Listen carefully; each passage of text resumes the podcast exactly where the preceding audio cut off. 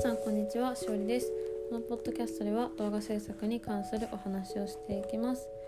はい。今日は本のえっとエッセンシャル思考についてお話しします。えっと今日はなんかインスピレーションとかっていうよりかは自分が最近最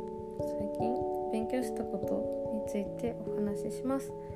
えっとエッセンシャル思考っていう本はえっと説明ではですねより多くの仕事をこなすためのものではなくやり方を変えるためのものである。そのためにはものの見方を大きく変えることが必要になる。っていう風に説明されてて表紙ではエッセンシャル思考最最小の時間で成果を最大にする。っていう、ね、見出し見出し？タイトルなんですけどそうですね。まあシンプルさを結構重視した。あの考え方についてお話ししています。はい、えっとこの本はめっちゃいい内容でたくさん話したいことがあるので何回かに分けようかなと思います。ちょっと長くなっちゃいそうなので。と今日はその1回目っていうことでえっとサンクコストバイアスっていうものについてお話しします。サンクコストバイアスとはえっと、すでにお金や時間を支払ってしまったという理由だけで損な取引に手を出し続ける心理的傾向のことだっていう風に説明があります。いやちょっとも思い当たる節ある方もいるんじゃないですかね。なんか私はパッとは出てこないけどうんあるのかな。私多分サンクコストバイアスのこのバイアスにあんまり引っかかりにくい思考の持ち主で実際に引っかかってなくて周りが引っかかっててびっくりされたことが、えーとまあ、就活の時にありましてずっと英語を勉強してたんですけど就職先はまあ英語を使うところではないような職業だったっていう時ですよね。でえっ、とまあ、周りの人の言い分としては今まで英語をあのこれだけね勉強してきたんだったら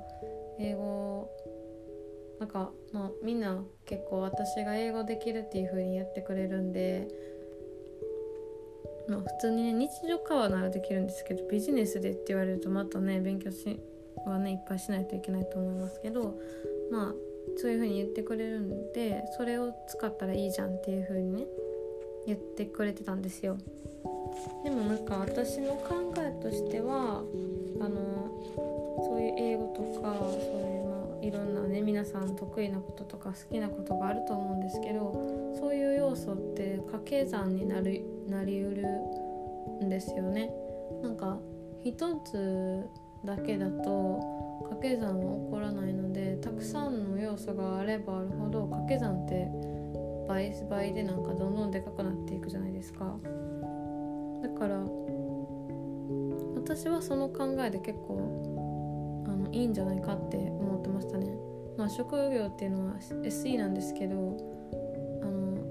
今まで私は高校大学と英語系だったんで周りでも英語得意な人が多くいし好きな人も多いしなんか全然自分が目立つ存在じゃないコミュニティにいたんですね。でまあそれはそれで全然楽しい話が合うからシンプルに楽しいんですけどやっぱり SE とかそのになると一気に系統が違う方に行くので、うん、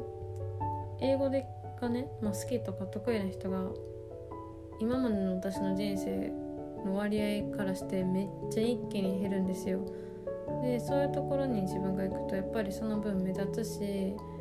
あの英語が得意なエンジニアみたいになるんで英語別に普通なのにねそういう感じになるのでなんか私は結構掛け算になるかなって思ってますね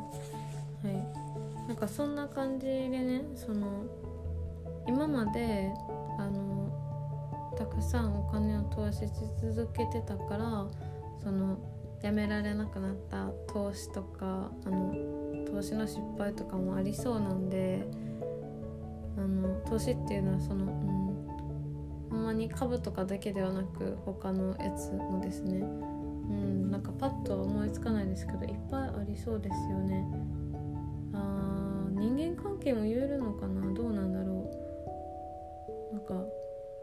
ずっと仲良くしてきたからいやそんな損得感情で人間関係築いてる人がいんのかどうなのかちょっと分かんないですけどまあうーんなんだろういっぱいありそうなんですけど本当に。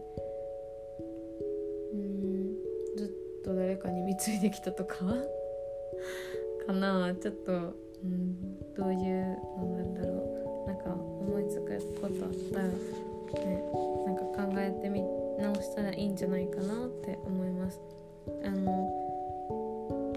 でそのかけてきたコストもとか時間とかもそりゃねもう膨大な時間やお金を使ってきたかもしれないけどそれを手放して違うことを始めたりすることがこれからの未来の方が時間とかが長かったりする場合もあるのでうんなんか損得感情っていうよりかはしたいか？どうなりたいか？でそのためにその今も今すでに持ってるものがこれからも必要その続ける必要があるのかどうかっていうのは見直してみるといいんじゃないかなって思います。はい。皆さん聞いてくださってありがとうございます。じゃあ次もえっとエッセンシャル思考で私があのすごいまた気になってるっていうところを話します。はい。皆さん聞いてくださってありがとうございます。メッセージはインスタの、えっと、DM からお待ちしております、えー、良い一日をお過ごしください。